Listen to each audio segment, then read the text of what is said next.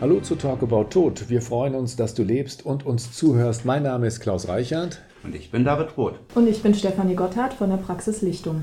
Stefanie ist Trauerbegleiterin. David hat auch Trauerbegleitung gelernt. Wird in Trauergruppen eigentlich nur geweint? Also hier bei uns im Haus, im Haus Pützroth, ähm, kann ich das nicht behaupten. Wir haben Freudentränen, wir weinen auch, weil es traurige Momente gibt, aber ich würde sagen nicht, dass es nur, nur geweint wird in Trauergruppen. Nein, ganz sicher nicht, eher weniger. Ja, beziehungsweise man sieht einfach, dass Trauer viel mehr Gefühle hat als das, was man so draußen sonst wahrnimmt. Das ist halt, wie gesagt, nur um Trauer, um Sprachlosigkeit, um Überforderung, die Unfähigkeit loszulassen oder ähnliches geht, sondern in der Trauergruppe sieht man eigentlich, wie viele Gefühle in dieser Beziehung, aber auch in dieser Gruppe selber, in dem ganzen Dynamiken, die da geschehen, in der Gemeinschaft einfach sind. Wie geht man denn damit um, wenn jemand tatsächlich dann in der Gruppe sitzt und anfängt zu weinen? Wie reagieren die anderen darauf?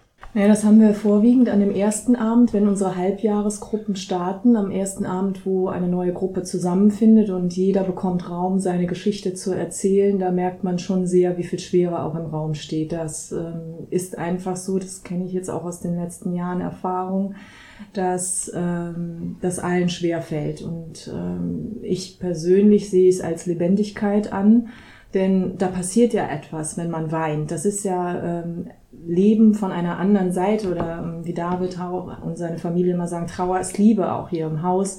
Das gelebt wird, ist ein Zeichen der Liebe und dass diese Beziehung, die dort stattgefunden hat, echt gewesen ist. Egal wie konfliktbehaftet die auch im Ausklang gewesen ist, aber es war etwas dort, was sehr, sehr berührt hat und verbunden hat. Und außerdem sehe ich halt, wie gut es ist, erzählen zu können, dass andere meine Tränen sehen. Ich kann lernen, dass ich auch wieder ja, mich wohlfühle, wenn ich andere sehe, die ihre Tränen zeigen können und dass das halt einfach wieder Normalität alles bekommt. Könnt ihr das auch oder ist es eure Aufgabe, sehr kontrolliert in der Situation zu bleiben? Es gibt ganz, ganz selten Momente, äh, wo es mich auch so anrührt, dass ich auch schon mal nicht kontrolliert wirklich Anteil habe und ich auch schon mal die ein oder andere Träne mir dann fließt. Wir hatten vor drei Wochen hatte ich eine Trauernde in der Trauergruppe, die schon seit dreieinhalb Jahren kommt und ich phasenweise wirklich dachte, oh je, es war wirklich schwierig, überhaupt wieder Licht zu entwickeln und dann irgendwann zeigte sich da was, was sich verändert hat und sichtbar für alle in der ganzen Gruppe und das hat mich persönlich sehr, sehr angerührt, weil ich einfach miterleben konnte, diesen Prozess nach dreieinhalb Jahren, dass ich so merkte, oh, da, hat was in ihr stattgefunden und dann habe ich mich auch mit ihr gefreut und die anderen auch so dass da auch schon mal Tränen mitfließen. Das waren dann Tränen der Freude. Genau. In der Trauergruppe. Ja. Wie ist es bei dir, David? Ja, also generell, gerade wenn ich als Bestatter unterwegs bin, da mache ich ja gerade etwas für Menschen, was die vielleicht in dieser Situation nicht können. Da wird von mir erwartet, dass ich fest, dass ich nüchtern, dass ich organisiert bleibe.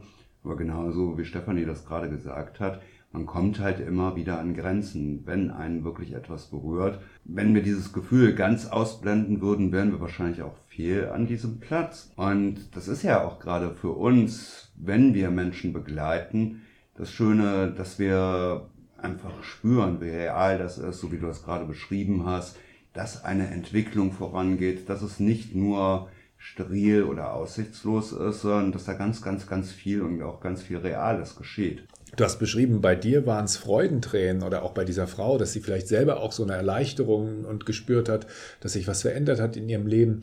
Worüber weinen die Leute in dieser Trauersituation? Ist es tatsächlich der Verlust? Ist es die Chance, die man nicht mehr hat, mit jemandem etwas zu teilen. Worum geht es genau? Ich glaube, das ist der Punkt. Es geht nicht um genau das oder das. Es geht nicht darum, ach, jetzt ist vielleicht mein Mann nicht mehr da und kann das Auto nicht mehr tanken oder was auch immer.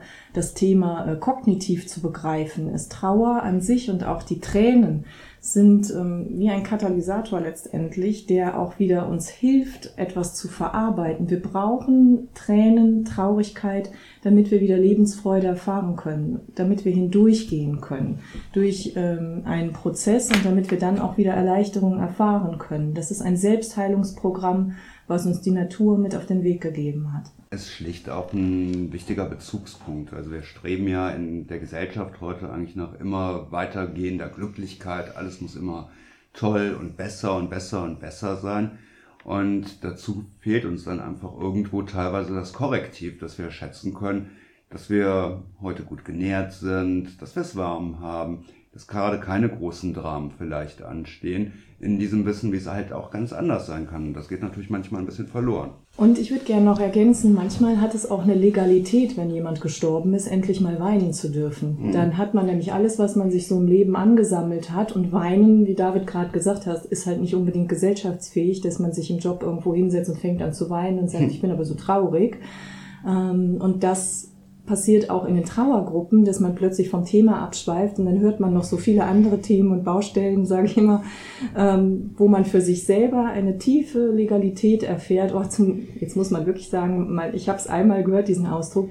Ehrlich gesagt bin ich auch mal froh, dass eine Freundin verstirbt, sagte mir mal jemand, ähm, jetzt habe ich mal Grund, auch mein ganzes Leben zu betrauern, was alles da gewesen ist und was mich bewegt hat. Also es ging dann gar nicht so, wie du gerade gefragt hast, was genau ist das, sondern das ist ein sehr sehr ja, unterschiedliches Gefühl, was da einfach zum Ausdruck kommt. Ist es oft so, dass die Leute über den Verlust eines anderen Menschen so an eigene Verluste nochmal erinnert werden, wie du es gerade geschildert hast, die Frau, die gesagt hat, äh, ja, wenn jemand stirbt, dann bin ich eigentlich auch wieder, oder dann habe ich die Erinnerung an, an eigene Verluste, an eigene Dinge, die ich eigentlich betrauern muss oder darf. Ja, ich glaube, das ist immer Anteil ähm, eines Trauerprozesses. Wir haben ja, oder David hat hier im Haus äh, auch den Pfad der Sehnsucht. Und dort gibt es einen Raum, den ich immer ein bisschen anders interpretiere persönlich. Dort ähm, ist der Raum der vergessenen Kindheit, heißt der, ne, David? Und das sehe ich als Blickwinkel, wenn wir in diese Räume reingehen, wo ein Trauerprozess auch Veränderung dargestellt wird, dass nach dem Verlust, nach diesem Tag, wo es passiert ist, der hier sehr schön auch dargestellt wird, zeitnah die Reflexion kommt, was habe ich noch alles verloren im Leben? Was waren Verluste, die Traurigkeit ausgelöst haben, die ich aber unterdrückt habe? Ein Wohnortwechsel, eine Kündigung vom Arbeitgeber, Liebeskummer, viele Dinge, Trennungen, Scheidungen, die dann auch unbewusst manchmal mitreflektiert werden und dann auch aussagekräftig sind über, das, über die Heftigkeit des Trauerprozesses. Stefanie hat den der Sehnsucht erwähnt. David, kannst du kurz beschreiben, was das ist? Also der Pfad der Sehnsucht ist eine Installation, die hier unter einem Teil des Hauses, den wir Villa nennen, durchgeht. Und diesen Weg, den gehen, oder den kann jeder gehen, wenn er uns hier besucht und in den Räumen gerade nichts anderes stattfindet. Und wir gehen den halt viel mit Besuchergruppen, aber auch gerade mit Menschen, denen wir Mut machen wollen, sich mit Trauerbegleitung zu befassen. Und der fängt einmal halt mit einer großen Lebensspirale oben an der Decke an, wir haben ja alle so gewisse Erwartungen heute, wie Leben läuft, Pläne, die wir machen, wo uns eigentlich gar nicht bewusst ist, wie übermütig das ist, dass wir überhaupt diese Pläne machen. Man braucht heute, bevor ein Kind geboren ist, eigentlich schon einen Kindergartenplatz und nimmt einfach für garantiert an, dass dieses Kind ohne Komplikation dann auch kommt. Und so geht das in einem weiter von der besten Ausbildung, der besten Arbeit, dem besten Partner, bis wir dann denken, was ist so das Ziel dieses Lebens? Vielleicht so wie bei Peter Fox Haus am See, dass wir an einem schönen Ort sind, im Kreis unserer wundervollen Familie und dann so ganz langsam aus diesem Leben in so eine Art Nirvana hineinträumen.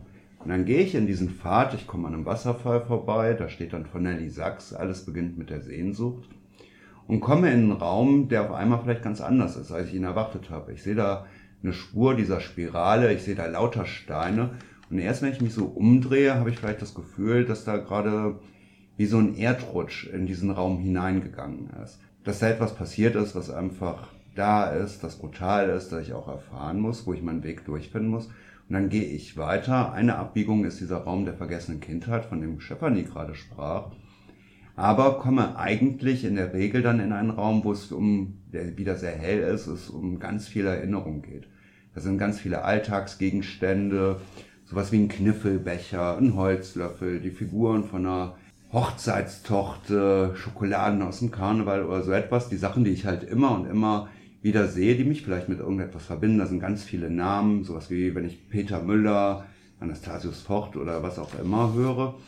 Und es geht darum, dass ich halt immer wieder mit dieser Erinnerung lebe. Und auf einmal gehe ich ein bisschen weiter, trete durch so einen dunklen Vorhang und sehe auf einmal den Boden nicht mehr. Ich bin in einem Raum, der erstmal dunkel, sehr bedrohlich ist. Ich finde einen Weg, in den ich gehen kann.